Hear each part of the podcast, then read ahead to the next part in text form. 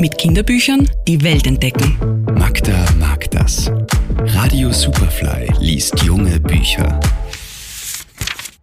Eines Tages hatte ich eine Idee. Woher kam sie? Warum ist sie hier? Ich begann zu überlegen. Was macht man mit einer Idee? Anfangs hielt ich nicht viel von ihr. Sie schien so sonderbar und zerbrechlich. Ich wusste nicht, was ich mit ihr anfangen sollte. Also bin ich ihr einfach aus dem Weg gegangen. Ich tat so, als gehörte sie nicht zu mir. Aber sie folgte mir. Im Radio über Bilderbücher zu sprechen, ist für mich etwas Ungewöhnliches.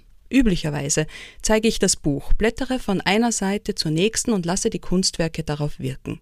Kunstwerke sind es auch, die Illustratorin May Besom für das Bilderbuch Was macht man mit einer Idee geschaffen hat.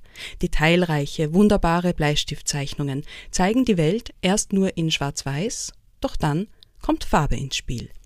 Die Idee wird im Buch von einem Ei verkörpert. Anfangs noch klein und zart, wird sie immer größer, stärker und bunter.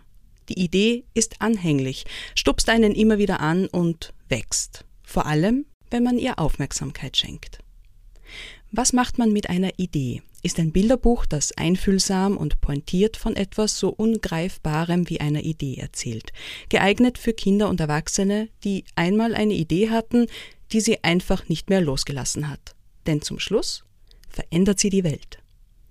Was macht man mit einer Idee von Kobi Yamada und May Besom, erschienen im Adrian Verlag.